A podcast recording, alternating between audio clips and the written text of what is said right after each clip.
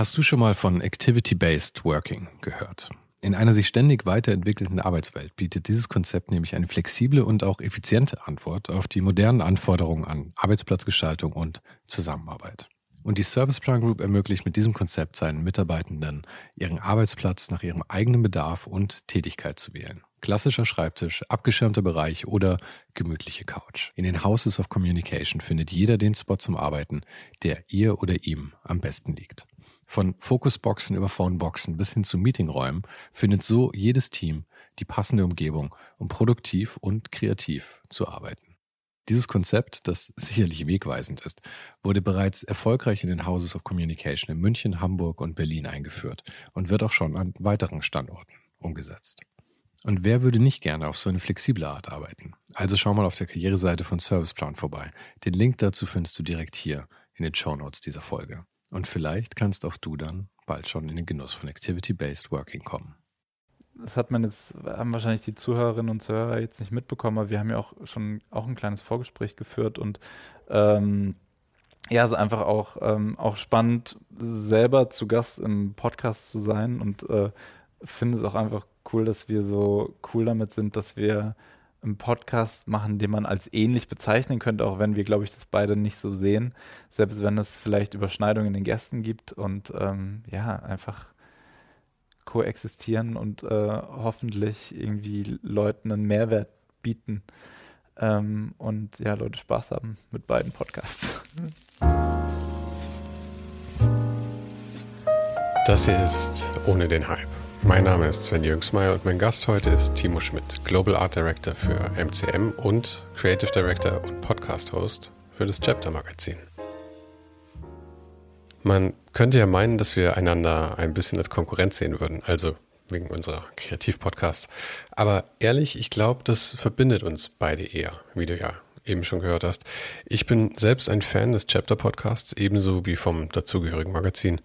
Ich es dir also ganz und gar nicht übel, wenn du da mal reinhörst und schaust. Alle Links dazu und zu allen anderen Sachen, über die wir gesprochen haben, habe ich dir wie immer auch in die Show Notes auf Substack gepackt. Dahin kommst du direkt über den Link hier in der Beschreibung. Und du kannst die Show Notes auch kostenlos abonnieren. Dann bekommst du mit jeder Folge alle Infos direkt per E-Mail. Für mich ist der Podcast ja mittlerweile meine Hauptaufgabe. Aber für Timo ist der Chapter Podcast nur eins von mehreren Projekten. Für das Chapter Magazin ist er auch noch der Creative Director und in seinem, sagen wir mal, Dayjob ist er als Art Director bei der Luxusmarke MCM. Er hat also ganz offensichtlich ein etwas anderes Verhältnis zur Arbeit als ich. Er erzählte, dass er schon als Kind wusste, was er mal machen will. Wir sprachen über den Chapter-Podcast und das Magazin, über die Geschichte von MCM, wo er offensichtlich richtig, richtig gern arbeitet. Darüber, was es bedeutet, Art Director zu sein und noch vieles mehr. Falls du den Podcast noch nicht abonniert hast, mach das jetzt gleich, damit du keine Folge mehr verpasst. Und verpass auch nicht den Newsletter. Jeden Sonntagmorgen fünf Tipps ohne den Hype drei Tipps von einem Gast und zwei von mir. Und als letztes noch von meiner Seite vielen Dank an Sarah. Sarah ist die neueste Supporterin auf Patreon und trägt damit einen wichtigen Teil dazu bei, dass dieser Podcast auch weiterhin existiert. Also vielen Dank nochmal und falls auch du den Podcast supporten möchtest, schau einfach mal auf patreon.com slash ohne den Hype. Die Links zu all diesen Sachen gibt es hier in der Beschreibung und natürlich auch auf ohnedenhype.com. Und jetzt wünsche ich dir viel Spaß mit meinem Erzfeind, Timo Schmidt.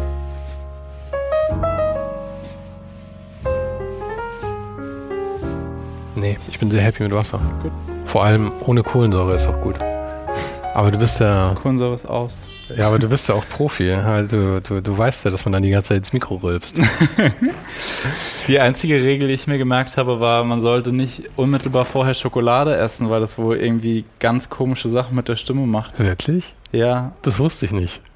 ich meine, ich bin jetzt nicht so ein Schokoladenfreak, der es dann nicht aushält, kurz vorher keine Schokolade zu essen, aber das hat ich mir irgendwie so gemerkt, dass irgendwie die Stimme so ganz komisch, komisch äh, belegt. Aha. Funny. Ja, ich habe gestern wieder gemerkt, wenn ich so aus, aus einer Zugfahrt komme, dann ist meine Stimme etwas belegt irgendwie. Hm.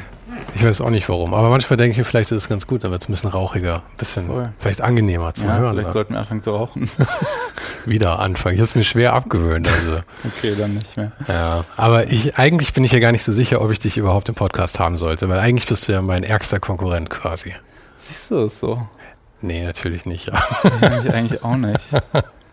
aber dein Podcast oder der vom Chapter Magazin, den du moderierst, ist schon der, der am nächsten an meinem Format dran ist, vielleicht würde ich sagen. Ja. Oder ich umgekehrt. Mein, ich weiß gar nicht, welcher war zuerst da? Ich weiß es auch nicht. Ich wollte gerade sagen, ich glaube, du bist schon länger. Ich glaube, meiner war November 2020, die erste Folge. Kann sogar sein, dass es fast ein bisschen gleichzeitig Wahrscheinlich. ist. Wahrscheinlich. Aber wie gesagt, ich finde, so ein Gespräch entsteht ja auch immer durch beide, also durch beide Seiten. Und deshalb glaube ich, selbst wenn wir die, mit den gleichen Leuten reden, sind es am Ende sehr unterschiedliche Gespräche und am Ende, ich weiß nicht, ob es viele Leute gibt, die beide hören. ist wahrscheinlich nicht. trotzdem es ist irgendwie bereichernd und äh, ähm, macht nochmal eine andere Perspektive auf eine Person. Ja, nee, ich finde es auch so. Also genauso wie du sagst, ich glaube auch, dass ähm, so ein Podcast, also unabhängig von der Gastauswahl, hängt er eigentlich am meisten von dem Host ab, weil ja. du oder ich halt die, die Rahmenbedingungen schaffen, die mhm. Stimmung irgendwie schaffen. Mhm. Ähm, wenn, ja, ich meine, wenn jemand total fordernd ist, dann wird das Gespräch natürlich anders, als wenn, ich glaube, wir lehnen uns beide eher so ein bisschen zurück und lassen die andere Person irgendwie ein bisschen machen. Ja, ich fand es vor allem spannend, als wir uns auseinandergesetzt haben mit, ähm, wie, wie, wie soll dieser Podcast aussehen. Ähm, und wollen wir eine Person, die durchgängig sozusagen der Host ist, oder sollen es verschiedene Personen sein? Soll es verschiedene Formate geben mit verschiedenen Personen? Und wir uns dann erstmal dafür entschieden haben, ähm, so anzufangen, wie wir jetzt das seit, oh Gott, wie lange machen wir das eigentlich? Wir haben gerade, glaube ich, die 24. Folge aufgenommen. Mhm. Ähm, man auch dann so ein bisschen sich selber halt überlegen muss, welche Rolle nimmt man als, als Host auch ein. Am Ende würde ich immer gerne natürlich ein Gespräch führen. Auf der anderen Seite, wenn jemand wirklich das Format verfolgt, will er dann in der 24. Folge immer noch Infos über mich hören. Also ja, das, irgendwann ist meine Geschichte wahrscheinlich auch auserzählt. Ja. Außer ich erzähle jetzt irgendwie davon, was ich irgendwie gerade eingekauft habe oder was ich irgendwie die letzten Tage erlebt habe. Ja, aber ich denke mir immer, erstens, wir erleben ja weiterhin neue Dinge mhm. und jeder jede Person, mit der wir uns unterhalten, zieht ja auch andere Sachen aus uns raus. Stimmt. Ja. Ähm, ja. Und außerdem hört nicht jeder jede Folge. Mhm. Deswegen glaube ich, wenn einer dreimal gehört hat, dass irgendwas dann, was ich schon gemacht habe, dann ist es schon okay. Was ich, was mich, was ich irgendwann ein bisschen peinlich fand, war, und jetzt sage ich es schon wieder, ich bin dieses Jahr 40 geworden und ich habe immer gedacht, das bedeutet mir gar nichts. Es ist nur mhm. eine Zahl. Ich sage allen immer bei runden Geburtstagen, stell dich nicht so an, ist nur eine Zahl. Und dann ist mir irgendwann aufgefallen, dass ich in jedem Podcast ab da immer erwähnt habe, dass ich jetzt 40 geworden bin. Das ist der Running Gag geworden. ah. Ja, so läuft es. Aber wie, wie bist denn du in die Rolle gekommen da als, als Host? Ja, ähm, wie bin ich zu der Rolle gekommen? Wir haben das Chapter-Magazin, äh, wir haben jetzt gerade die sechste Ausgabe veröffentlicht, bringen zwei im, im Jahr raus und äh, vielleicht eine mal ausgesetzt, aber ähm, wir haben relativ früh, als wir mit dem Heft angefangen haben, und das Heft kommt aus der gleichen Redaktion wie auch das Indie-Magazin, falls du das kennst. Und ich war äh, Art Director beim Indie-Magazin, das ist eher Mode, Mode und ähm, ja, Mode, Lifestyle könnte man es vielleicht nennen, orientiert. Ähm, und äh, habe mit dem Chefredakteur relativ früh mich auch schon zusammengesetzt und wir wollten unbedingt noch was, noch was anderes machen. Und ähm, haben uns dann dazu regelmäßig ausgetauscht und kamen dann irgendwann auf die Idee, lass uns dieses Heft machen mit einem erwachseneren Fokus auf eine Art und Weise. Mode ist dann doch oft sehr jung orientiert. Ein erwachsenes äh, Magazin machen, in dem es geht um ähm, Design, Reisen, Automobil, ähm, Kultur, Kunst. Also Themen, die uns eh beide selber interessieren ähm, und wo man im Gegensatz zur Mode, wo man ja doch oft eher so auch an an aktuelle Ereignisse gebunden ist, einfach so komplett frei sein kann. Also im Heft behandeln wir manchmal Themen, wir haben zum Beispiel, das war jetzt, war, war, war, hat jetzt ganz gut gepasst, weil es eh 100 Jahre Bauhaus ja gerade vor einigen Jahren waren, aber wir haben schon so oft Themen so zum Bauhaus äh, ausgewählt, die wirklich sehr historisch auch recherchiert sind, mhm. wo du eigentlich in anderen Magazinen dann immer irgendwie einen aktuellen Aufhänger brauchen würdest. Oder auch in einer Kunstzeitschrift, es gibt gerade die und die Ausstellung, deshalb machen wir jetzt zu der der Künstlerin oder dem Künstler ein, ein Special.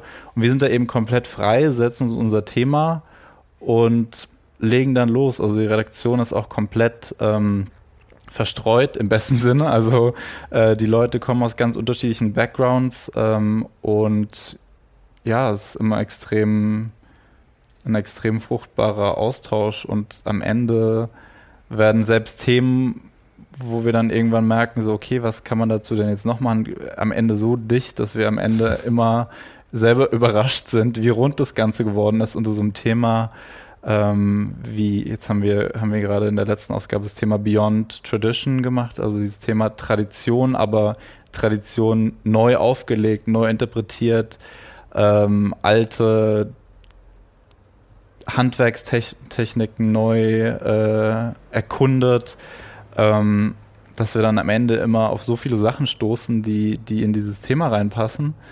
Ähm, innerhalb dieser Themen, die wir eh immer behandeln, wie Architektur, Kunst, mhm. äh, Automobil.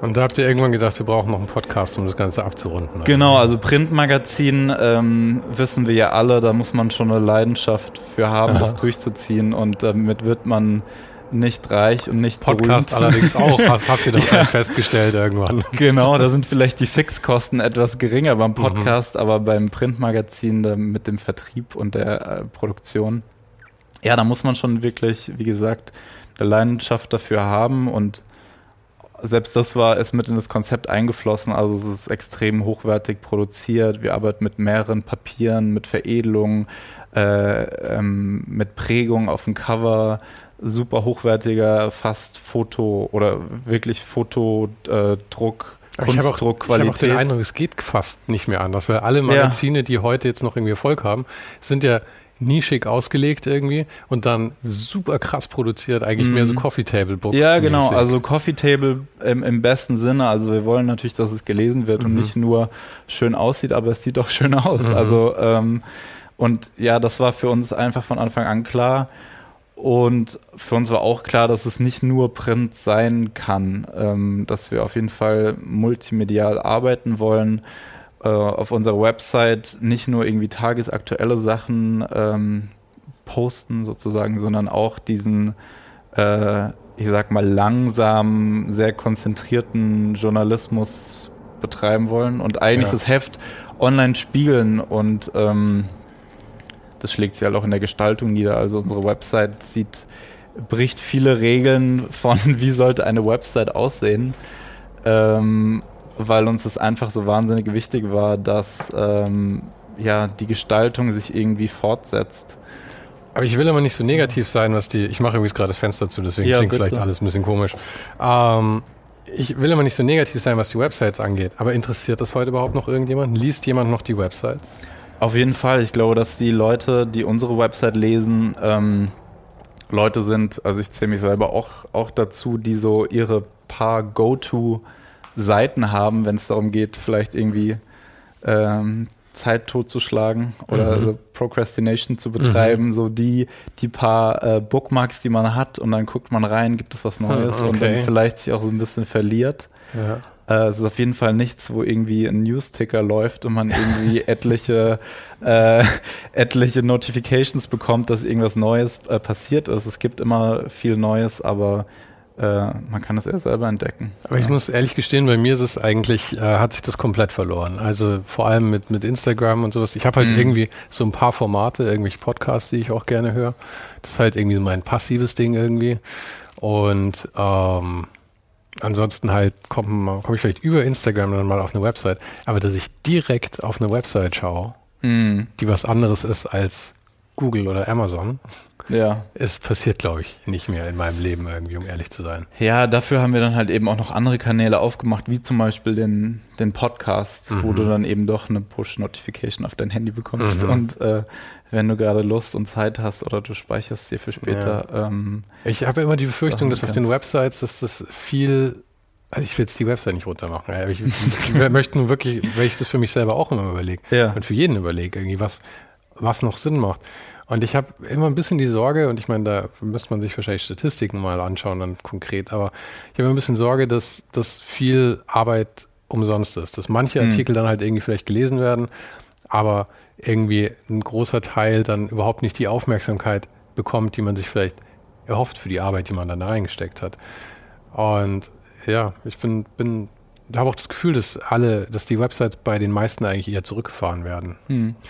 Also wir gehen es so an, dass wir eben die Sachen auch so eng miteinander ähm, verstricken. Also du kannst bei uns in, im Heft was anfangen zu lesen, ähm, wozu du dann auf der Website irgendwie dann nochmal ähm, ein Video anschauen kannst. Oder es ist auch im Heft dann teilweise mit Barcodes, ähm, äh, QR-Codes direkt verlinkt. Mhm oder vom Podcast zum Heft oder vom Podcast zu einem Videoformat. Also ich glaube tatsächlich, dass wir alle leider nicht mehr die Zeit und die Konzentration haben, wirklich lange bei einem Medium zu bleiben. Das ist leider einfach die Realität. Aber deswegen habe ich jetzt angefangen, ein Kindle wieder in den Rucksack zu schmeißen. Ich möchte ja, mir super. angewöhnen, diese, diese fünf oder zehn Minuten, die ich habe, vielleicht lieber ein halbes Kapitel zu lesen, mhm. als 25 Posts Klar. anzuschauen. Naja, ich meine, wenn man sich anschaut, welche, welche Apps im App Store trending sind, da sind das äh, Apps, die irgendwie, frag mich nicht, wie die heißen, aber es gibt ja etliche Apps, die so Bücher, sei es Sachbücher oder ähm, irgendwelche Wissenschaft, also wissenschaftliche Bücher, Ratgeber ähm, in, in der Form verkürzen, dass du es dann innerhalb ja, von irgendwie ja, 20 ja. Minuten lesen kannst. Und ich weiß nicht, wie ich das finde, aber am Ende ja, habe ich auch oft keine Zeit, ein komplettes Buch zu lesen. Aber wenn, deshalb wollen wir eben als Magazin die Möglichkeit bieten, dass du eben, je nachdem, wie viel Aufmerksamkeit du gerade irgendwie opfern kannst mhm. oder Zeit du opfern kannst, eben irgendwas findest. Aber ich glaube, das ist nicht nur, das ist nicht nur im Magazin, im Magazin so. Ja. Aber wenn, wenn du schon von Zeit sprichst, dann ähm, benutze ich das jetzt für einen extrem cleveren Übergang. ähm, zu deinem, was vielleicht dein eigentlicher Job ist, würde ich ja jetzt sagen, oder? Ähm, bei my, my Day Job. Your Day Job, genau. ich meine, äh, mir scheint, du hast offensichtlich zu viel Zeit, dass du noch so ein ganzes Magazin ähm, Art Direction für machst. Art Direction, oder ja. ist dein, dein Job da. Plus den Podcast hostest. Ja. Und ähm, dein Dayjob ist ja eigentlich Creative Director? Art, wie, wie, wie genau, anders, also genau andersrum. Also ich habe äh, Chapter mitgegründet mhm. ähm, und bin Creative Director bei Chapter und bin Global Art Director bei, ah, so. bei MCM, ähm, das einige vielleicht, vielleicht kennen. Also es ist eine, eine der wenigen äh, Luxus-Modemarken, die aus, aus Deutschland kommen.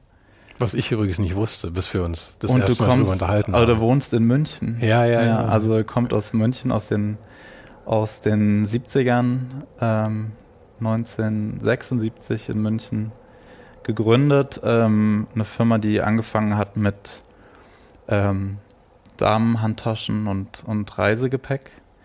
Ähm, mittlerweile aber das komplette Spektrum an, äh, wie man das so schön nennt, äh, Categories anbietet. Also von der komplette Look, von der Mütze bis zum T-Shirt, bis zur Hose, Schuhe, aber Accessoires, die, genau. Die, die Story und was, was MCM verkauft, ist ja irgendwie sehr parallel zu diesen ganzen, also ich will jetzt keine Konkurrenten nennen, aber ich meine, wir wissen ja, mhm.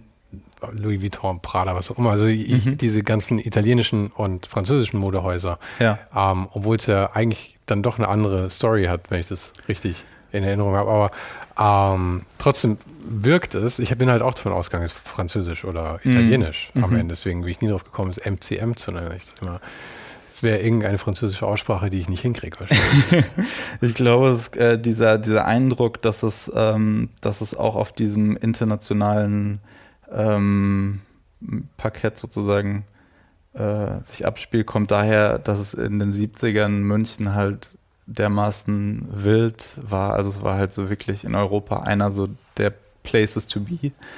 Da waren von irgendwie, also David Bowie, ähm, Diana Ross und so weiter, Musiker, Künstler, ähm, einfach internationale Celebrities sind nach München gereist in diesen Early Jet Set äh, Tagen. Als das P1 noch. Ja, genau. Name die, war. Ja, und etliche andere Clubs und Bars. Also ich kann nur jedem, äh, der aus München kommt oder ein sehr anderes Bild heute von München hat als diese wilde Partystadt, sich irgendwie mal alte Fotos anzugucken. Es gibt ganz tolle Fotografen, ähm, die das damals ähm, ja dokumentiert haben. Also da gab es wirklich extrem geile Clubs und Bars und es ging einfach richtig ab da und ähm, das war halt so die Geburtsstunde von MCM und es hat eben auch gepasst, weil die Leute halt viel gereist sind und halt irgendwie Reisegepäck gebraucht haben und ähm, dadurch auch relativ schnell ähm,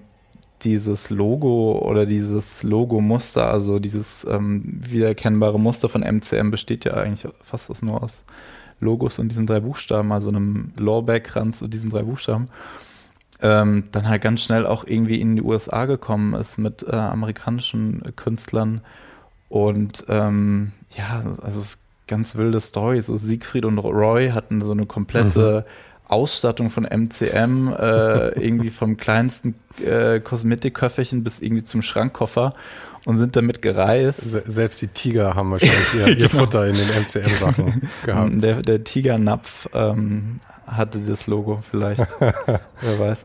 Ähm, genau, aber deshalb relativ schnell MCM halt zu so einem globalen Underdog geworden ist. Und sag nochmal, wie war das? War der Gründer irgendwie Friseur oder die Frau war Friseur? War da nicht irgendwie? Genau, ja. Ursprünglich hatten die, hat, ist, ist so der Grund, Grund ähm, der Mythos, dass sie halt einen Friseursalon äh, hatten und die ersten Taschen sozusagen als, als Geschenke für Kunden und Kundinnen äh, entstanden sind.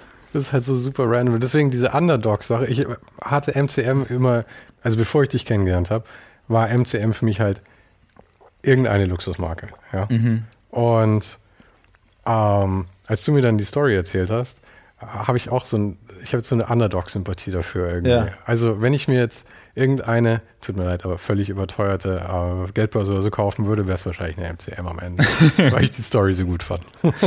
ja, und also die Story geht dann halt eigentlich echt so weiter, dass ähm, einfach so, so eine Sympathie für diese Marke da war und auch dieses, äh, dass viele Leute einfach nicht so richtig das einordnen konnten und dann irgendwie selber so ein Bild darauf projiziert haben, dass halt dann in New York in den 80ern, ähm, ich weiß nicht, ob diese Namen wie Dapper Dan was sagen, also mhm. der, der, dann einfach ähm, zu seinen anderen Luxus-Patterns, äh, die er da selber gedruckt und bezogen hat und so Custom-Outfits für Rapper ähm, gemacht hat, dann auch eben MCM gemacht hat. Und da gibt es irgendwie auch mega ähm, geile Bilder von so Rappern, die dann so Head-to-Toe MCM äh, Tracksuits anhaben, die irgendwie aus, aus, aus Leder sind, wo man sich auch nicht fragen will.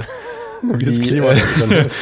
wie so das, äh, das Hautklima war darunter, aber ähm, ja, es einfach immer so seinen Weg gefunden hat, ähm, bis dann am Ende auch hin nach, nach Asien und riesig ähm, war und immer noch ist in der K-Pop-Szene. Jetzt ähm, gehört die Firma einer, einer koreanischen ähm, Geschäftsfrau Sung Jo Kim, die eben schon sehr früh dieses Potenzial dieser Marke erkannt hat. Und es wurde aus der Familie dahin verkauft oder? Das weiß ich gar nicht so genau, wie, wie so die Verstrickungen waren. Ähm, sie, sie hatte ähm, sie hat schon mit MCM in Asien gearbeitet mhm. und so den Vertrieb in Asien gemacht. Ähm, mit äh, einem Portfolio aus ganz vielen anderen Luxusmarken, aber hat dann wirklich auch gemerkt, dass MCM das größte, äh, das größte Potenzial hat mhm. und sich darauf fokussiert und äh, bis heute äh, in der Firma sehr involviert ist. Und ähm, ja, also MCM ist jetzt heute eine globale Marke. Ja, also es soll jetzt auch nicht der MCM-Podcast werden. Zumindest, ja, nee, nee. zumindest nicht, ohne dass ich irgendwie einen Sponsoring-Deal kriege, falls ja. du das arrangieren kannst. Der Geldbeutel vielleicht. Nee, ich finde das einfach. Nee, aber ich will noch kurz sagen, mein ja. Lieblingsprodukt, das ich von MCM kenne, ist, und ich habe dir schon davon erzählt, ein, äh, bei mir in der Straße steht ein völlig abgerockter alter Range Rover, mhm. bei dem das ganze Interieur mit diesem MCM-Muster ist. Wahnsinn. Und die Kiste ist so cool. Und vor allem natürlich, weil er so abgerockt ist schon. Ja. Und den gab es ja so von der Stange zu kaufen, glaube ich, oder? Auch, aber es gab wohl auch so ein, so ein Customizing-Programm, dass du wohl ähm, dir dein Auto damit ausstatten konntest. Ich glaube, es gab serienmäßig einen, einen türkisenen Ferrari äh, Okay. in, den, in den frühen 90ern. Ähm, weiß nicht, ob man den, äh, ob äh, jemand den schon mal auf der Straße gesehen hat irgendwo oder ob der irgendwo bei einem Sammler äh, steht. Ja, nee, wie du sagst, es soll nicht der MCM-Podcast werden. Ich finde die Story so interessant Aha. und äh, äh, mit dir zu sprechen, äh, ich meine, du lebst in München und irgendwie ist MCM auch mit München verbunden. Viele kennen diese Story nicht. Und meine Sympathie für diese Marke ist eben auch dieses, dieses wilde Konglomerat aus diesen verschiedenen Einflüssen aus Ost, West, Deutschland, äh, wie gesagt, welche anderen deutschen Luxusfirmen, die so, also 1976 ist es kein Alter, aber ähm, gibt es noch und äh, ich, ja, deshalb macht es mir auch einfach Spaß, für diese Marke zu Mhm. arbeiten. Aber dann lass doch mal uns jetzt ganz weit zurückgehen und dann wir schauen, dass wir wieder bis zu dem Punkt kommen, den wir jetzt schon besprochen haben. Mhm. Und zwar, wie hast du eigentlich angefangen, überhaupt mit irgendwelchen Design oder was auch immer dein, deine ersten Sachen waren? Führ mich doch einfach mal von da bis zu MCM. Also ich hatte das Glück, eigentlich schon immer zu wissen, was ich machen will. Also natürlich wusste ich als Kind, ähm, der mehr, das mehr oder weniger in der Provinz aufwächst, Wo kommst du her? äh, aus der Nähe von Frankfurt, Mhm. ähm, also zwischen Würzburg, Frankfurt, aus einem relativ kleinen Ort und ich natürlich als, als Kind ähm, war meine einzige Idee von, wie arbeitet man als, was weiß ich, Künstler, war das wahrscheinlich irgendwie, was weiß ich, man ist Maler oder äh, selbst irgendwie Designer war für mich jetzt nicht irgendwie so greifbar und äh, wahrscheinlich wissen auch viele, wie der Kunstunterricht in der Schule aussieht. Das ist eher so ein bisschen so, ja, die meisten haben nicht so richtig Lust drauf und man Mhm. malt halt so ein bisschen rum. Ich Also- erinnere mich immer noch an diese DIN A3-Blöcke. Ja, auf die man da mit Wasserfarben was malen sollte. Und es wäre mir wirklich nichts ferner gewesen damals als das. voll. Und das ist, finde ich, also hoffentlich hat es sich mittlerweile geändert. Ich ähm, weiß es jetzt leider nicht, aber man hat eigentlich nicht so richtig das Gefühl dafür bekommen, dass man mit, mit einem künstlerischen Beruf im weiteren Sinne äh, einen Lebensunterhalt bestreiten kann. Das war Nee. immer so dieses Gefühl von irgendwie, ja, dann malt man und wenn man Glück hat, kauft das jemand Ich oder habe da, so. auch- ich hab da neulich mal drüber nachgedacht. Also ich hatte nie so einen richtigen Plan, glaube ich. Und ich habe ja Schule abgebrochen nach der zehnten und sowas und ich hatte einfach keinen Bock mehr auf Schule.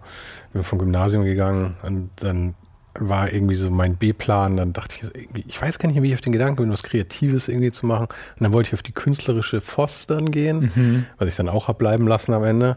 Ähm, aber irgendwann hat sich das wohl eingeschlichen, dass ich dass mir klar wurde, dass es irgendwelche Jobs gibt, wo man was gestaltet. Aber ich habe keine Ahnung mehr, wie es dazu kam. Also ich weiß noch, so mit zwölf war auf das jeden Fall kein Gedanke, dass es sowas gibt. Ja. Ich meine, da habe ich überhaupt nicht über Berufe nachgedacht wahrscheinlich. Ja. Mit 16 war ich zu viel am Kiffen, da habe ich wahrscheinlich überhaupt nicht viel gedacht.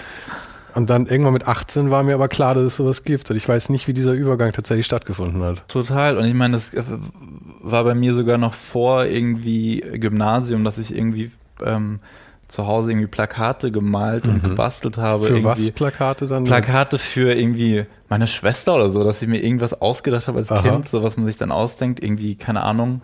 Äh, man spielt irgendwie Zoo mit seinen Kuscheltieren oder so. Und dann habe ich halt ein Plakat gemalt und gebastelt, wo Cool. ich zu diesem Zoo eingeladen habe, Mhm. ohne zu wissen natürlich, dass das irgendwie Ein Ding ist. ein Beruf sein könnte und also ich habe natürlich hab ich diesen Beruf Art Director, diesen, diese Beze Berufsbezeichnung Art Director, Creative Director, also auch heute ist es ja noch relativ unscharf umrissen, Ja, was, diese, was dieser Beruf irgendwie. ist. Aber als Kind hatte ich natürlich erst recht keine Ahnung und ähm, ja, es kam dann irgendwie jedenfalls so, wie es kommen musste und ich habe ähm, ein, ein künstlerisches Studium äh, angefangen in, in Berlin an der UDK. Ähm, unter anderem bei, bei Fons Hickmann, mit dem Ach. du ja auch schon äh, Mhm.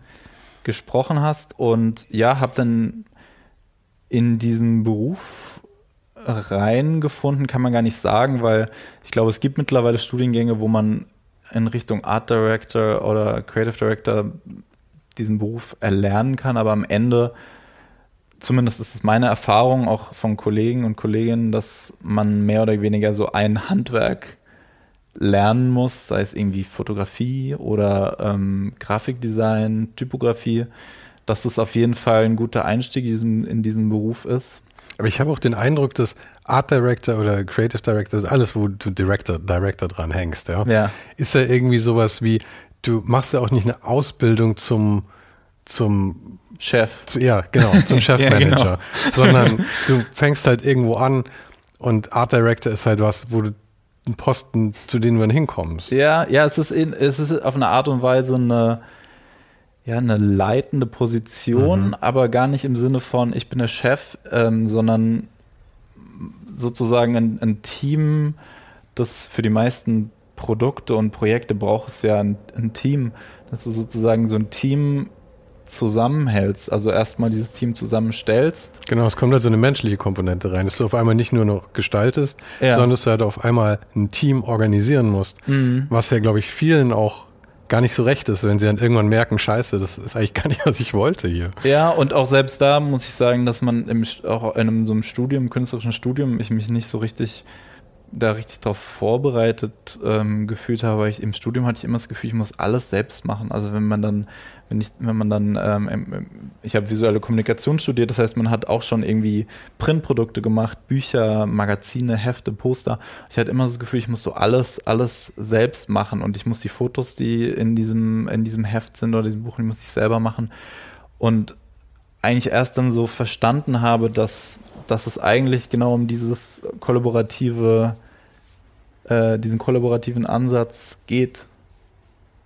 Und ja, bin froh, dass ich das gefunden habe, dann nach dem Studium damit, dass ich ähm, Grafikdesign für, für Magazine gemacht habe, ähm, Interviewmagazin zum Beispiel und auch da halt reingefunden habe, langsam in dieses, es geht nicht am Ende nur darum beim Magazin, ähm, also wenn man der Grafikdesigner ist beim Magazin vielleicht schon, aber wenn man in so einem redaktionellen Team arbeitet, geht es nicht nur darum, dass du am Ende alles irgendwie an seinen Platz setzt, sondern das wirklich aktiv äh, mitgestaltest, Fotos auswählst, Fotos findest, äh, ähm, wirklich einsteigst auch in so Themen und relativ schnell dann eben war ich nicht mehr nur der Grafikdesigner, sondern habe wirklich künstlerisch redaktionell mitgearbeitet und das ist ja eigentlich schon fast so ein bisschen das, was man auch als Art Director macht. Also ja, ja, nur dass du halt weniger Human Resources machst letzten Endes quasi. Genau. Ich meine, das ist ja auch ein Teil von deinem Job, der dann halt später dazu ja. kommt, oder? Ja, ja, genau. Also ähm, wir haben dann eben für Magazine dann eben auch ähm, für, für ähm, Anzeigenkunden halt so Advertorials gemacht, also mhm. gesponserte Fotostrecken, wo du dann eben ähm, ja eine, eine Modestrecke produzierst für, für einen, ein, ein oder mehrere Kunden und du dann eben kreative Konzepte für diese, für diese Shootings, diese Produktionen finden musst. Und ja, das ist ähm, dann einfach ein großer Teil meiner weiteren beruflichen Laufbahn geworden und Aber geblieben. In, in was für einem Rahmen waren das? Hast du da freiberuflich gearbeitet oder warst du bei irgendeiner Agentur oder bei einem Magazin? Da war ich freiberuflich, genau. Also, wie, wie, bist du aus dem Studium? Hast du dich gleich selbstständig gemacht oder hast du? Schon während dem Studium habe ich halt immer so so kleine Jobs nebenbei gemacht. Also ähm, sei es irgendwie so Logos gewesen für mhm. irgendwie Freunde, die irgendwie selber ein Business hatten. Wahrscheinlich viel Partyflyer und sowas, oder? Fly Partyflyer ist so der Klassiker. Genau, viele hat, so auch, hat jeder hab eigentlich Habe ich so ein bisschen weniger gemacht tatsächlich, auch gemacht natürlich, aber ähm, ich mochte schon auch dieses, ähm, diese Magazinwelt immer sehr, viele Magazine immer gekauft und gesammelt. Das ist aber auch, das ist aber auch sinnvoll, weil mit den hier stehen noch einige ja. äh, im, im Regal äh, Magazine gesammelt, auch alte Magazine irgendwie äh, auf Reisen gekauft und so. Fand immer Magazin schon am spannendsten. Ja, ich würde auch von Partyflyern als Einstieg vielleicht nicht per se abraten, aber ich würde sagen, wenn man gerne einen Spielplatz hat, auf dem man viel experimentieren kann und wo man mit großer Wahrscheinlichkeit in 50 Prozent der Fällen nicht bezahlt wird am Ende, dann sollte man Partyflyer machen. Ja, ja, ja, mit der Bezahlung ist natürlich so eine Sache, aber irgendwie braucht man halt eine Schule, ne? Also ich meine, ja, ja.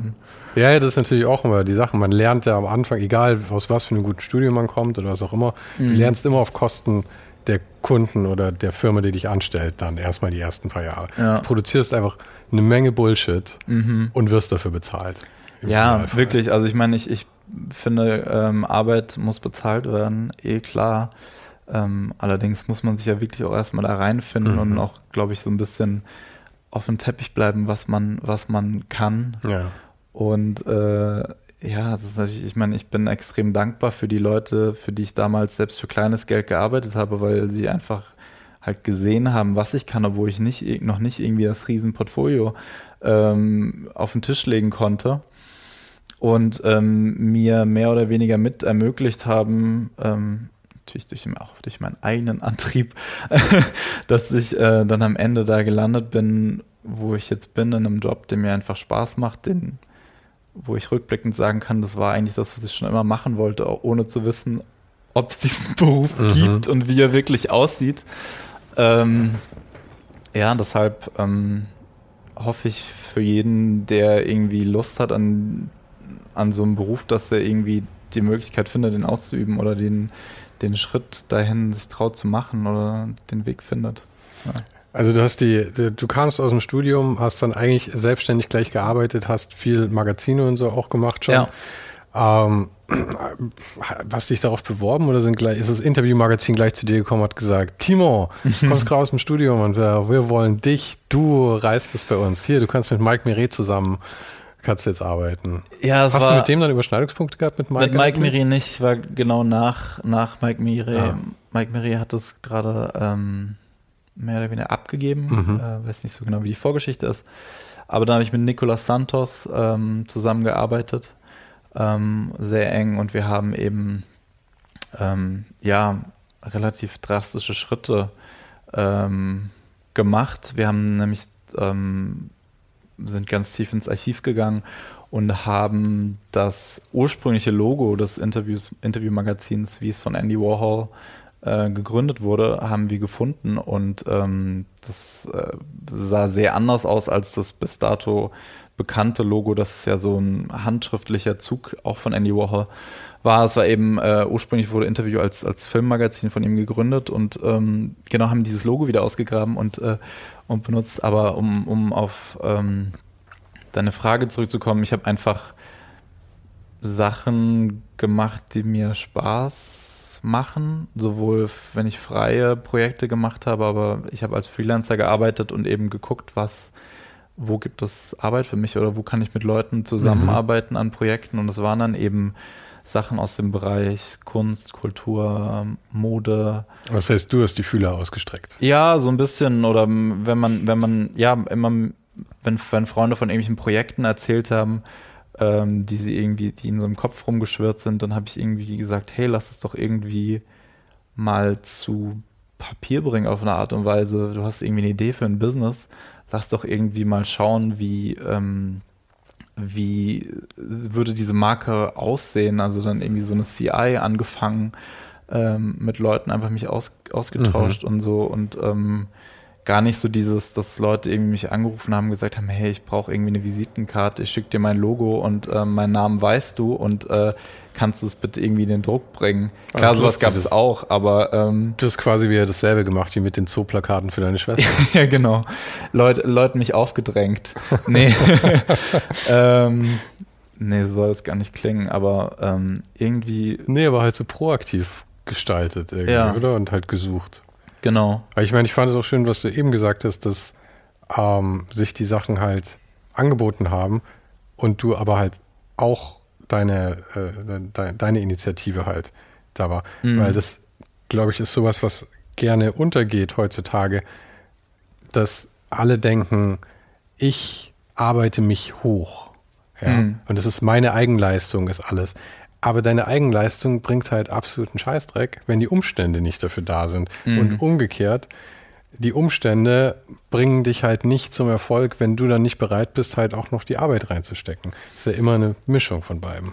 Ja, ich meine, am Ende ist auch kreativ zu sein ist ja auch auf eine Art und Weise für viele Leute wirklich auch so ein bisschen so a burden, also hm. eine, eine, ähm, eine Last, weil du einerseits irgendwie das als deine Leidenschaft hast, aber dann andererseits vielleicht nicht Möglichkeiten findest, das irgendwie anzuwenden, erst recht, wenn es irgendwie auf so einem wirklichen Arbeitsmarkt dann stattfindet und irgendwie deinen Lebensunterhalt damit bestreiten willst.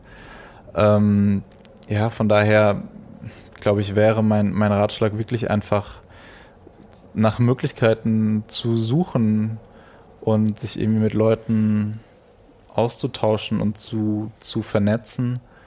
Und ähm, ja, also es hat zumindest, so hat es zumindest für mich funktioniert und ähm, dann relativ früh auch solche Projekte wie Interview zu machen und ähm, äh, Freelance zu arbeiten. Dann habe ich ähm, eine lange Zeit auch Freelance zusammengearbeitet mit einer Partnerin, Mayada Ramadan, mit der ich auch heute noch das Chapter-Magazin zusammen mache. Ähm, ja, sich zusammenzutun mit Leuten und irgendwie gegenseitig so äh, sich Sachen zuzuschieben, zusammen an Sachen zu arbeiten mhm. und selber einfach ja, Erfahrungen zu machen. Ja, das war was, wo ich immer schlecht drin war. Das, was ich, also jetzt nicht bereuen ist jetzt ein sehr großes Wort, aber ähm, wo ich mir denke, das wäre schön gewesen, wenn ich das, ich habe ja auch 20 Jahre lang letzten Endes in, in irgendeiner Form von Design immer gearbeitet, bevor ich dann mit diesem Podcast mich in den Ruin gebracht habe, ähm, aber das, ich habe immer für mich selber gearbeitet. Ich habe immer so vor mich selber hingebrödelt und mm. Das war auch gut, das hat auch meinem Naturell irgendwie sehr entsprochen, aber ich glaube, da sind eine Menge, sind mir eine Menge Chancen durch die Lappen gegangen dadurch, dass ich hm. oder nie aufgekommen, hm. weil ich halt mir nicht auch Leute gesucht habe, mit denen ich irgendwie gut funktioniere, mit denen ich irgendwie zusammenarbeite dann. Hm.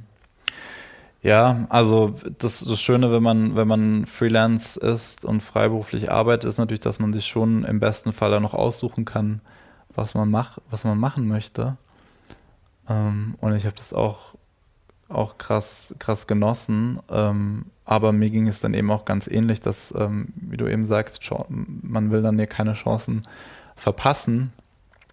Und ähm, als ich dann vor dreieinhalb Jahren die Möglichkeit ergeben habe, dass ich für MCM arbeite, hat es auch irgendwie wieder genau gepasst, weil ich dann äh, an einem Punkt war, habe ich eine Zeit lang Freelance gearbeitet, habe ähm, unter anderem haben wir Chapter gegründet.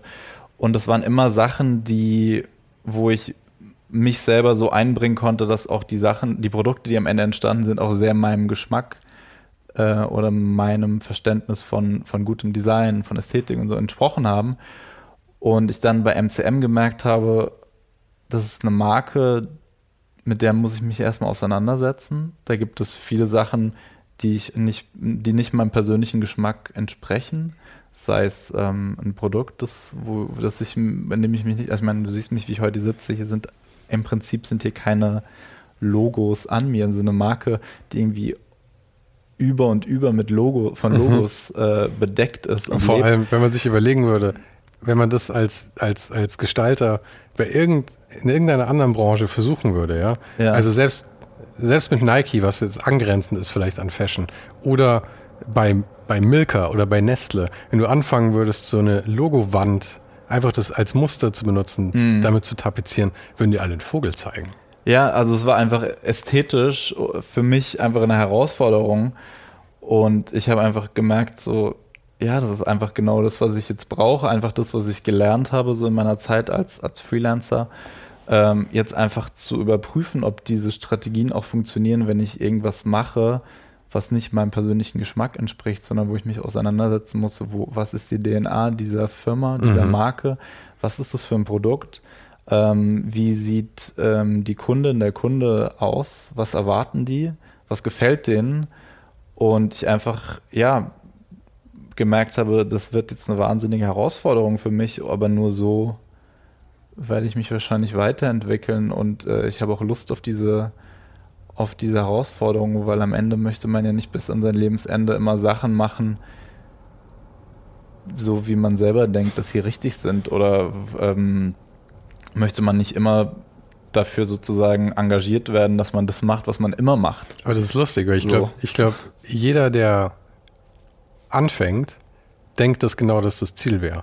Dass er sein Leben lang seinen Stil irgendwie mm. durchprügeln kann. Und das ist auch das Einzige ist, womit er irgendwie sein einziger Wert ist. Oder Vielleicht funktioniert Wert das für manche Leute. Also ich, ich kann, glaub, kann sein, ja. Ich glaube schon, dass es eher ist, wie du sagst, dass am, dass am Anfang hat das, glaube ich, jeder irgendwie, man hat irgendwie so eine Vision von einem mhm. Stil oder die bringt sie, kommt irgendwann raus und gerade wenn man das dann für sich formuliert hat einmal, denkt man, oh, das ist ja toll, das ist jetzt meins irgendwie und ich, das braucht die Welt. Mhm. Ja, genau darauf hat die Welt gewartet. Und dann nach einer Weile kommt wie bei allem aber, glaube ich, die Langeweile und man merkt, entweder muss sich das jetzt radikal weiterentwickeln oder man braucht eben vielleicht einen ganz anderen Challenge, so wie du jetzt sagst, nicht mehr meine Vision machen, sondern zu verstehen, was ist die Vision von wem anders und wie kann man das funktional machen. Mhm. Voll, also am Ende glaube ich auch, dass am Ende immer noch irgendwo eine Handschrift überall mhm. drinsteckt und Leute ähm, das vielleicht erkennen, äh, wenn man das zeigt. Aber ähm, ja, für mich war es einfach echt so ein bisschen aus meiner Comfortzone äh, rauszugehen, auch an, an Projekten zu arbeiten, die so kommerziell ähm, sind. Ich durfte gerade die Erfahrung machen, ähm, MCM, wir haben ein neues Parfum gelauncht und ähm, wir haben die, die Kampagne dafür gemacht, einfach mit, also das ist einfach, war einfach so eine krasse Erfahrung, weil der Parfummarkt halt so äh, competitive ist, dass man wirklich so gewisse Codes ähm, halt sozusagen erfüllen muss und bringen muss und so gewisse Boxen irgendwie abchecken muss, äh, dass es am Ende funktioniert und mich mit damit auseinanderzusetzen, ähm, welche Regeln es gibt, einen Duft, den du ja, bis du das Produkt in der, wirklich in der Hand hast, ja nicht richtig äh, komplett äh, sozusagen erfahren kannst, sondern nur über Bilder. Das ist ja sozusagen die Meisterklasse in, in der visuellen Kommunikation. Du musst irgendwie die Duft, die Essenz von so einem Duft äh, auf in, für alle anderen Sinne, außer den Sinn, mit dem du es eigentlich wahrnimmst, irgendwie rüberbringen. Mhm. Und es war eben so eine tolle Erfahrung für mich, gerade dieses an diesem Projekt zu arbeiten ähm, und eben diese Regeln, die, die einmal diese, diese Parfumwelt mit sich bringt, aber auch diese wahnsinnige kommerzielle Druck, dann eben in so einem äh, Parfumladen neben allen anderen irgendwie rauszustechen äh, das eben zu, zu bringen. Ich finde Parfüm auch immer interessant. Also ich finde es total schwierig einzuschätzen, weil es gibt ja, also gerade das, was du jetzt sagst, dass du halt in so einem Parfümladen irgendwie mit anderen Marken da bist, ja. Weil ja. ich meine, es gibt ja da auch noch so kleine Parfümläden, so wie von Mario Lombardo halt zum Beispiel, ist das halt wirklich so eine so ein Atelier ist irgendwie, der kreiert seine eigenen Sachen und da, glaube ich, gehen halt auch Leute rein, die wirklich irgendwie Interesse an den Düften dann haben und mhm. so. Ähm, was überhaupt nicht meins ist, muss ich sagen. Ich mag Mario wahnsinnig gerne und ich finde toll, was er da aufbaut, aber ich bin total, ich benutze äh, äh, Backpulver als Deo. Wirklich, weil ich äh, keinerlei Geruch an mir mag und auch an anderen nicht. Also ich, ich bin überhaupt kein Fan davon.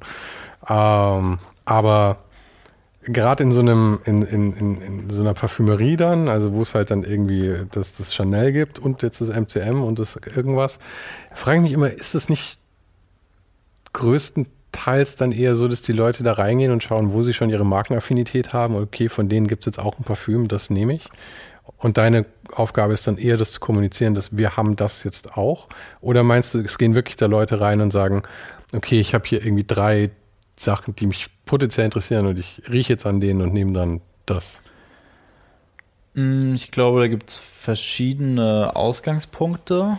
Ich glaube, am Ende ist es immer so ein Spiel von was ist irgendwie eine Erwartungshaltung oder was, was, ähm, was kennt man und was entdeckt man neu? Also ich glaube, Menschen suchen oft und Duft ist ja sowas krass Archaisches. Das ist ja, mhm. es ist ja auch ähm, psychologisch und so bewiesen, dass irgendwie Düfte in uns super unterbewusst wirken.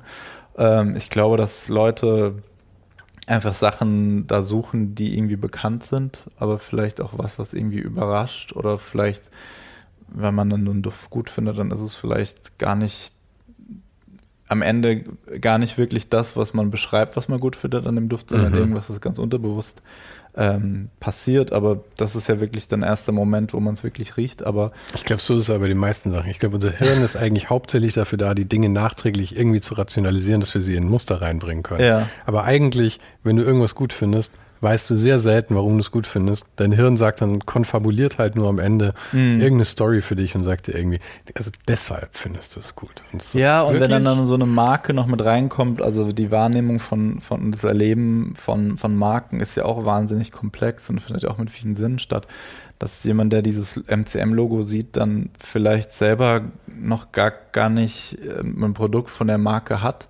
Aber was weiß ich, das erinnert jemanden vielleicht daran, dass irgendwie die Mutter früher so eine Tasche hatte und man das immer irgendwie als Kind dieses Logo gesehen hat und die die Mutter irgendwie die Tasche äh, gepflegt und gehegt hat und das ihre gute Tasche war.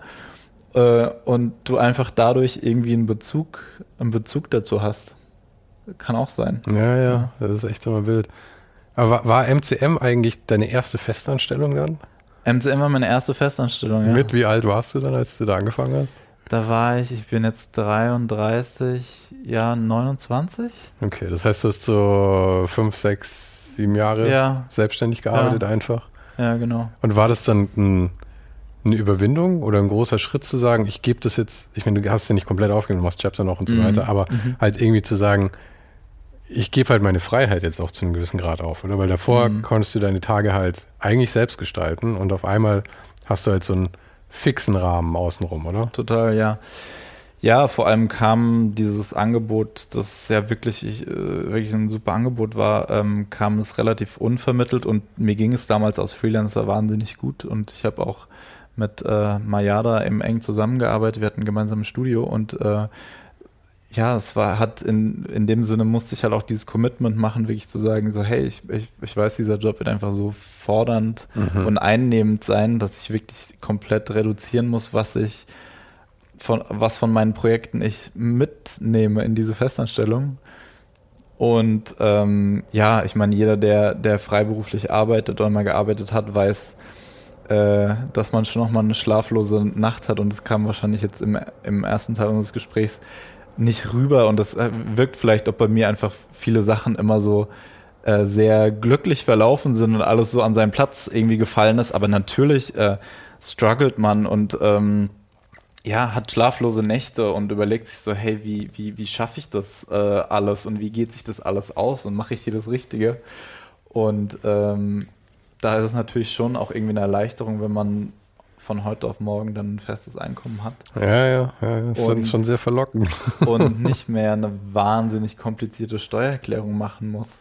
Hast du deine Steuererklärung selber gemacht davor? Mm, Teils, aber es ist ja, äh, ja, ist Ich habe das vor drei Jahren oder so aufgegeben und habe mir gesagt, komm, scheiß drauf, ich gebe ein paar hundert Euro dem Steuerberater. Das ist es mir wirklich wert, einfach mir dieses scheiß Ding nicht mehr anschauen zu müssen. Ja, es ist ja einfach irre und das, ähm, ich brauche auch so viel Zeit, die einem nicht bezahlt wird, dann plötzlich dann irgendwie zu sein, so eine Festanstellung zu merken, so hey, hier gibt es auch für alles jemanden. Also wenn, wenn äh, mein Computer nicht funktioniert, dann rufe ich irgendwie unsere IT-Abteilung an, wo du früher warst, Sehr so, oh praktisch. mein Gott, äh, wer von meinen Freunden kann mir jetzt helfen? Irgendwie meine, meine Festplatte ist abgeschmiert und, und ja, dann einfach dieser Fang zu machen, so, hey, cool, hier gibt es irgendwie, hier gibt es alles, ich muss mich gar nicht selber, Aha. selber kümmern. Oder es gibt eine Büromanagerin, da sage ich einfach, welche, welche, welchen Stift ich brauche. Das ist schon, das ist schon extremer Luxus und äh, das nehme ich auch bis heute als, als, als Luxus ähm, so wahr und ich kann auch nicht so wirklich sagen, was, was mir besser gefällt, ob, ähm, weil natürlich diese Freiheit als Freelancer schon auch unglaublich toll ist. Trotz dem, trotz der, der Unsicherheit. Ja, ja. Es ist auch ähm, halt eine Entscheidung, die man treffen muss. Also Ich finde es gut, wenn man weiß, dass es beide Wege gibt. Und Mhm. ich glaube, du hast eigentlich sehr gut die Vor- und die Nachteile jetzt aufgezählt, weil du hast halt auf der einen Seite halt Freiheit und Unsicherheit in der Selbstständigkeit. Ja. Und auf der anderen Seite hast du halt Sicherheit, aber dafür halt weniger Freiheit dann in der Ja, Festanstellung.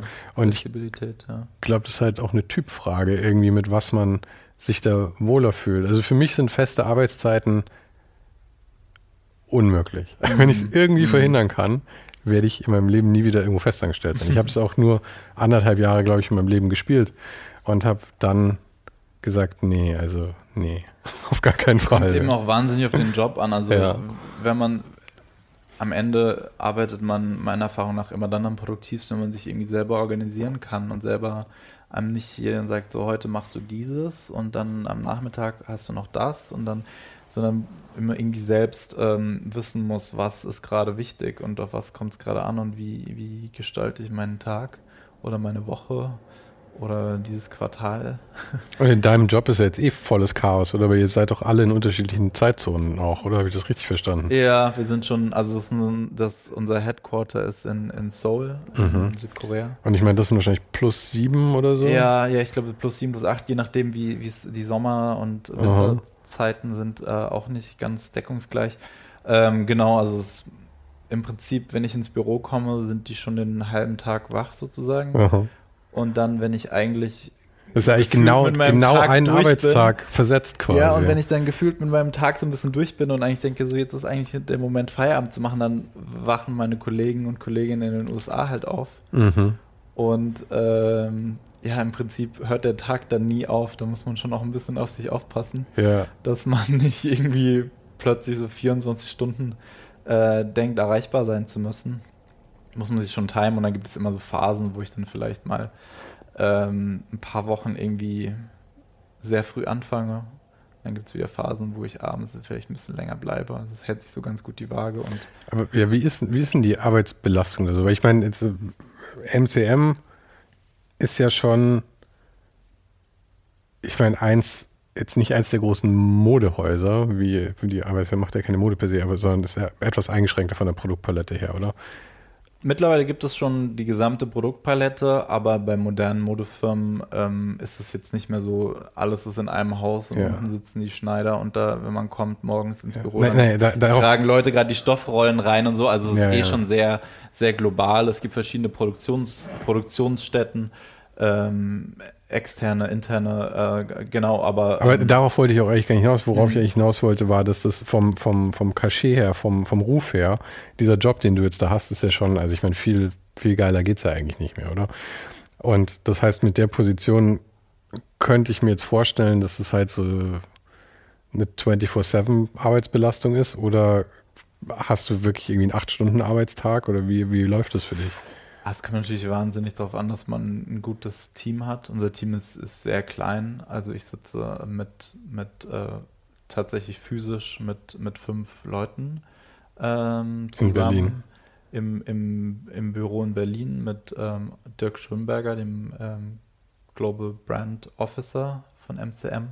Es klingt ein bisschen so, als würde der immer aufpassen, dass du nichts Falsches machst. Er ist, er ist, mein, er ist mein Chef, genau. Aha. Aber äh, ein ziemlich toller Chef, jetzt ohne mich einschleimen zu wollen. Also er, er vertraut, ähm, er vertraut seinen Mitarbeitern und Kollegen einfach in dem, ähm, was sie tun. Und es ist wahnsinnig einfach mit ihm sich über kreative Konzepte, egal an welchem, in welchem Stadium die sind, selbst wenn es irgendwie nur eine super grobe, wilde Idee ist, sich mit ihm dazu auszutauschen. Genau, der wäre auch derjenige, der mich zu MCM ähm, geholt hat. Der war vorher viele Jahre ähm, Creative Director von Adidas. Hm. Und das war eben auch ein Grund, weshalb ich da auch unbedingt hin wollte, weil ich wusste, der kommt aus einer Firma, also die Vorstellung, Creative Director von einer Firma wie Adidas zu sein, die so unglaublich viele Produkte macht, die so global verbreitet, das hat mich auch auf eine Art und Weise ein bisschen beruhigt, auch ihn so zu treffen als einen sehr entspannten, ausgeglichenen Menschen, dass ich dachte so, hey, mit ihm das zu machen, wird, glaube ich, auf jeden Fall eine gute Erfahrung. Mhm. Und äh, genau, um darauf zurückzukommen, ähm, wie, wie sich das auf die Belastung auswirkt. Also es ist halt eine wahnsinnige Verantwortung auf jeden Fall. Und ähm, ja, also für eine Marke verantwortlich zu sein, zum Glück dieser ganze Produktteil, damit habe ich nur bedingt äh, was zu tun. Also wenn ich, wenn ich Zeit habe, äh, gucke ich da auf jeden Fall gerne rein, was so die Designer machen und wie die Kollektion sich so entwickelt. Ähm, aber das ist äh, die, also die Verantwortung anderer Leute. Ich bin aber für alles verantwortlich, was sozusagen der visuelle Output ist. Also wie sieht die Website aus? Wie sehen die Social Media Kanäle aus? Wie sehen die ganzen Kampagnen aus? Wie sehe ähm, auf eine Art und Weise, wie sehen die Stores aus? Arbeite ich eng mit dem Visual Merchandising zusammen? Wie ähm, ja, wie kommt das, was wir da fotografieren oder filmen, wie, wie, wie sieht das irgendwie an im öffentlichen Raum aus, auf irgendwelchen Plakatwänden, Videowänden, im Store, außerhalb. Also es ist schon sehr breit gefächert und am, am Ende, ähm, ja, muss ich dann auch so ein bisschen micromanagen. Also wenn mhm. irgendwie, was sich in Laden eröffnet wird in, ähm, du hast vorhin erzählt, du warst in, in Bangkok und da war gerade ein, ein, ein Pop-up. Und wenn ja, ein Pop-up aufmacht, kriege ich auf jeden Fall ein, ein, ein Deck, in dem alle Details dieses Events runtergebrochen sind, bis zu welche Häppchen und welche Getränke gibt es. und ich, äh, ich, ich schaue mir das an und sage dann, äh, also zu, zu Essen und Trinken habe ich, glaube ich, noch nie äh, Feedback geben müssen, aber am Ende ist das alles Sachen, die sozusagen durch meine Hände ja, ja. laufen müssen. Und ja, das ist natürlich wahnsinnig viel. Man muss seine Aufmerksamkeit und seine Energie gut, gut managen, dass man ähm, ja. das alles schafft. Und du, äh, was hast du, du bist 33, hast du gemeint? Ja.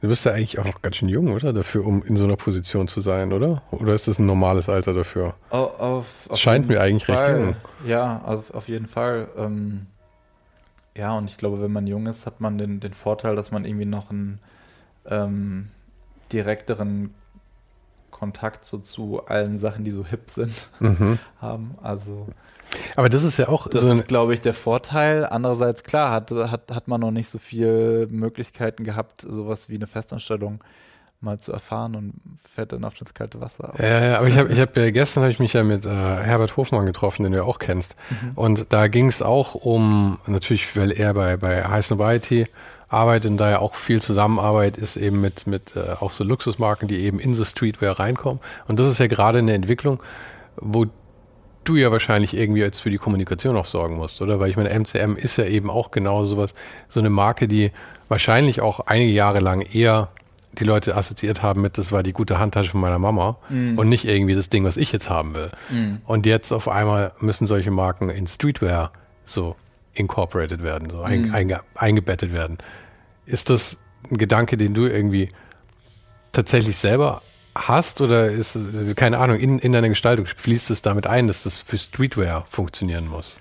Ich glaube, am Ende ist es eine Frage von, von Relevanz und Kultur. Also Street, Streetwear ist ja eine, eine Kultur, also ein, ein, ein, Lifestyle mehr oder weniger. Hier ähm, Papageien. Stimmt, es klingt sehr tropisch. Aber äh, es ist ja auch tropisches Wetter hier in Berlin gerade. Also. Ähm, genau, ist eine Frage von. von das ist übrigens, glaube ich, eher ein Kakadu. Ja, irgendwie, aber ich, ich kannte kein, mal, ich kannte mal jemanden, der hatte einen, Local Bird. Hier. Ja, ich kannte mal jemanden, der hatte einen Nymphensittich und ich glaube, ein Nymphensittich ist eine Mischung aus einem Kakadu und einem Wellensittich und es klingt ähnlich und ist eine absolute Katastrophe, weil sie nur schreien und zwar genau auf diesen Ton. Ich hoffe, man konnte es hören jetzt im. Ich kaufe das kam Mikro an. Für das tropische. Ja, fürs tropische Flair. Sommerfeeling. nee, Streetwear. Ja. Streetwear, genau. Streetwear ist, ist ähm, ist, glaube ich, ein kulturelles Phänomen und ein Lifestyle. Und als, als Marke muss man sich, glaube ich, überlegen, äh, gerade als Modemarke, was ist der wirkliche Lifestyle des Kunden, der Kundin?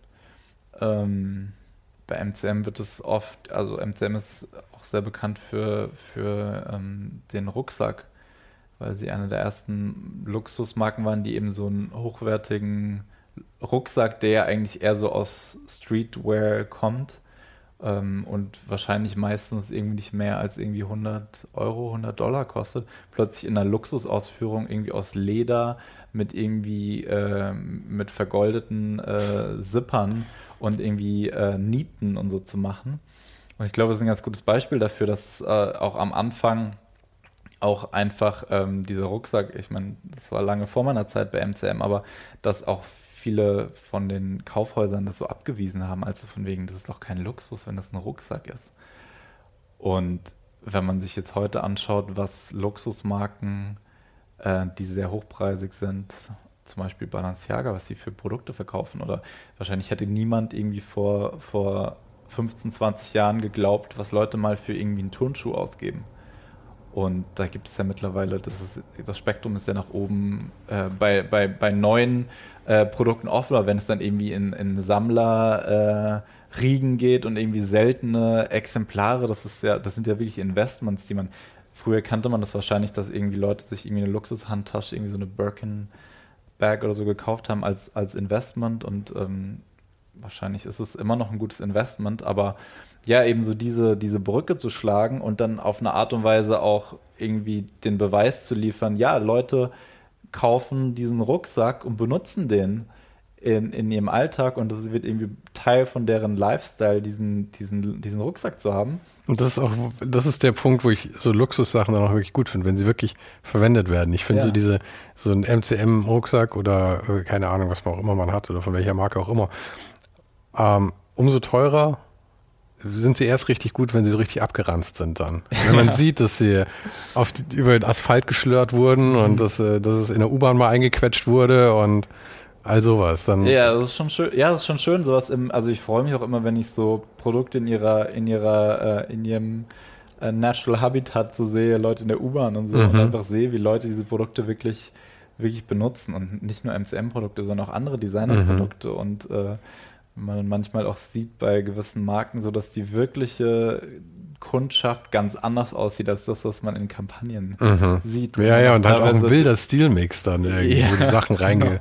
reingemogelt werden. Aber mit ja. den Turnschuhen, weil du es eben gesagt hast, mit den Sammlern, mhm. Turnschuhe sind wirklich äh, für mich äh, ein Faszinosum, was das angeht, wenn Leute das sammeln, weil ich verstehe ja, also nicht, dass ich nicht verstehen könnte, aber ich glaube, was die wenigsten Sammler, die heute anfangen, sowas zu sammeln, äh, bedenken, ist, dass im Gegensatz zu äh, mechanischen Uhren oder meinetwegen dem Leder, der Lederhandtasche, wenn die die Dinge nicht diese Dinge nicht benutzt, ja, dann stehen sie halt da und ist okay, die halten sich mm. sehr lange. Mm. Aber so ein Turnschuh, nach zehn Jahren löst sich der Kleber einfach auf und wenn du ihn hochhebst, fällt die Sohle ab, wenn du ihn nie getragen hast, ja.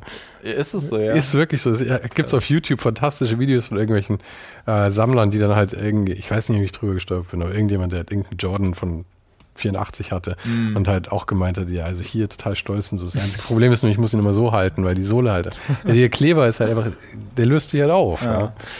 ja. ja also die Dinger sind nicht das allerbeste Investment, glaube ich, auf, auf Dauer. Klar, also wie du sagst, es ist schön, die Sachen in Benutzung zu sehen. Ähm, die Vorstellung, dass jemand wirklich irgendwie lange spart auf sowas und ähm, sich das vielleicht dann einfach nur ins Regal stellt und sich trotzdem immer freut, ist irgendwie auch liebenswert. Ja, voll, voll. Ja. Ich, ja, also ich, ich bin da immer so hin und her gerissen. Auf der einen Seite denke ich mir halt, all diese Luxusprodukte sind natürlich der größte Schwachsinn, den man sich irgendwie denken kann. Aber es ist halt einfach dafür da, dass Leute Freude daran haben. Ja, ich meine, ja. ich meine, der Rucksack, also ob der wirklich länger hält, mit sowas kann man sowas nicht verargumentieren, dass das Ding länger hält und deswegen ist es mhm. Geld wert oder sowas oder das Gold daran brauchst. Luxusprodukte sind zur Freude da. Das darf man, glaube ich, immer nicht vergessen. Und Klar. solange die Leute halt Freude daran haben, ist es halt okay, sollen sie jetzt Geld dafür ausgeben. Wenn die Leute sich gezwungen fühlen, damit sie irgendwie mithalten können, dann wird es natürlich traurig. Das ist schade, ja. ja. ja. Also ich glaube, das ist so, ja, das ist am Ende wahrscheinlich äh, auch, auch leider äh, so ein bisschen in der, in der DNA von, von wie Mode funktioniert, dass es halt als auch als visueller Code äh, funktioniert, Zugehörigkeit zu einer gewissen Gruppe. Ähm, klar, das ist, ist, natürlich, ist natürlich nicht schön, wenn es einen Druck, Druck erzeugt. Im besten Fall ist es irgendwie inspirierend und im besten Fall ähm, sorgt es dafür, dass sich irgendwie Communities irgendwie bilden, um, um, gewisse, um einen gewissen Stil. Mhm. Äh, aber am Ende sollte es nicht irgendwie an einem Price Tag hängen. Ja. Und man sieht es ja auch in der, in der Mode, dass, ähm, dass am Ende Mode, kommerzielle Mode, inspiriert ist von, von Leuten, die nicht diese Marken kaufen oft, also die eben selber kreativ werden müssen vielleicht, weil sie selber irgendwie aus dem, was sie haben, irgendwas machen wollen, was individuell ist oder was irgendwie äh, raussticht. Und ähm, das eigentlich ja der beste Beweis dafür ist, dass es am Ende nicht darauf ankommt, was, was hat dein Outfit gekostet, sondern wie, wie viel von dir selber steckt da drin oder wie viel von dir selber zeigst du durch, wie du dich anziehst. Ähm, und da kommt es am Ende nicht auf ein Logo an. Äh, äh, du hast ja eben schon gesagt, ich habe äh, hab ja in Bangkok diesen Pop-Up-Store gesehen. Und Bangkok ist ja eine der Hochburgen für gefälschte Handtaschen und sowas mhm. auch. Gibt es da von MCM auch irgendwie einen großen Markt oder sind die zu ja, auf jeden nischig? Fall. Auf ja? jeden Fall, ja, ja.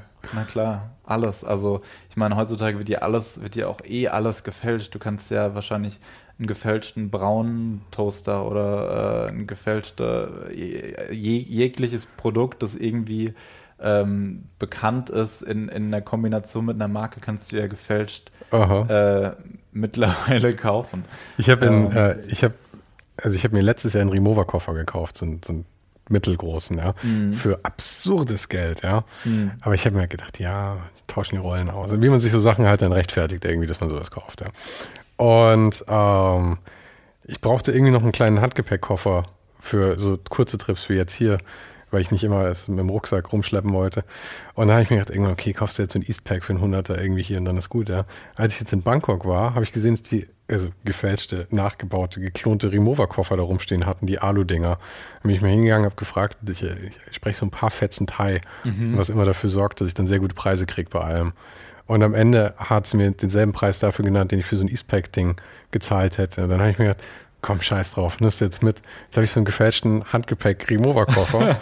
und das Allerbeste daran war, da war kein Logo drauf, ja.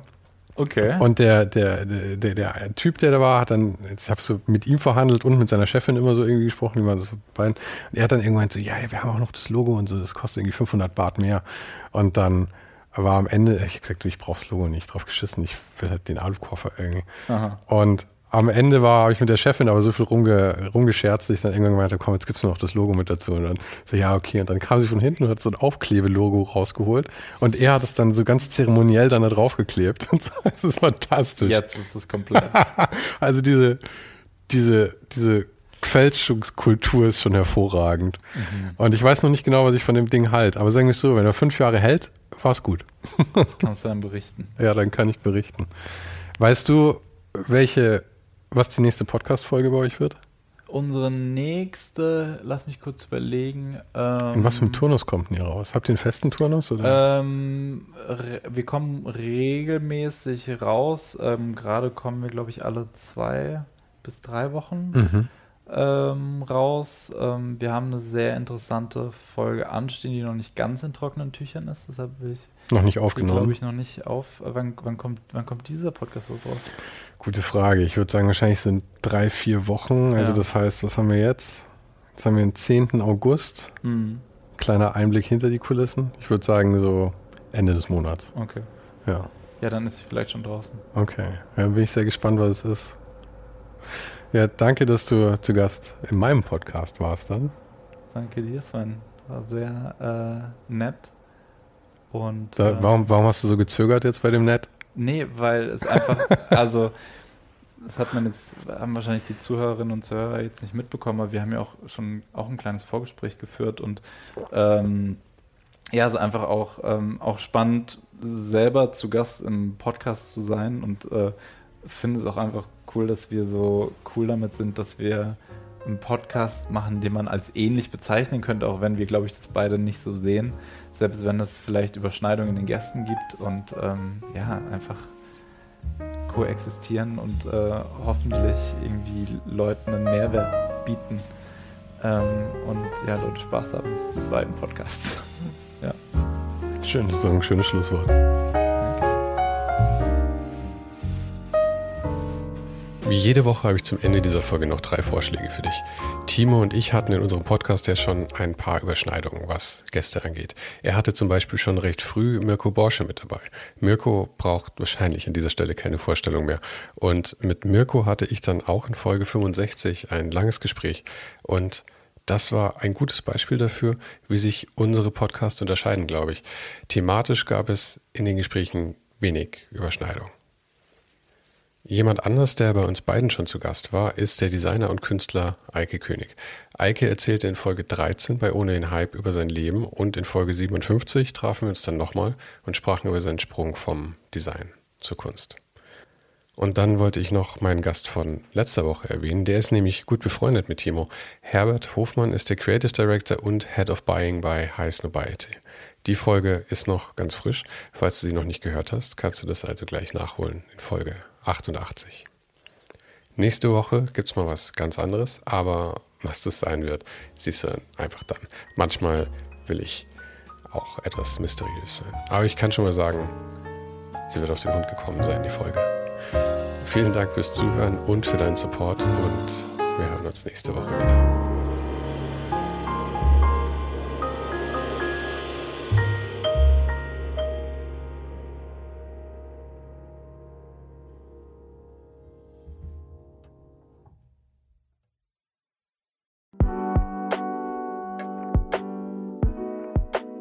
Das war's für heute. Falls du gerade eine von den älteren Folgen hörst, ist es gut möglich, dass du jetzt ein zweites Outro hörst. Lass dich aber nicht von mir verwirren. Ich bin gerade dabei, ein paar Änderungen zu machen und dafür muss ich 150 Folgen neu schneiden und nochmal uploaden. Du kannst dir wahrscheinlich vorstellen, dass das ein kleines bisschen dauert. Falls du mich und die Show supporten möchtest, gibt's dafür ein paar Möglichkeiten. Auf patreon.com slash svensaro gibt's jede Woche Bonusmaterial, exklusiv nur für Supporter. Und das für nur ein paar Euro im Monat, mit denen du mir helfen kannst, ohne den Hype noch lange, lange für dich weitermachen zu können. Es hilft natürlich auch immens, wenn die Show wächst und dazu kannst du deinen Teil beitragen, indem du deinen Kollegen und Kolleginnen davon erzählst.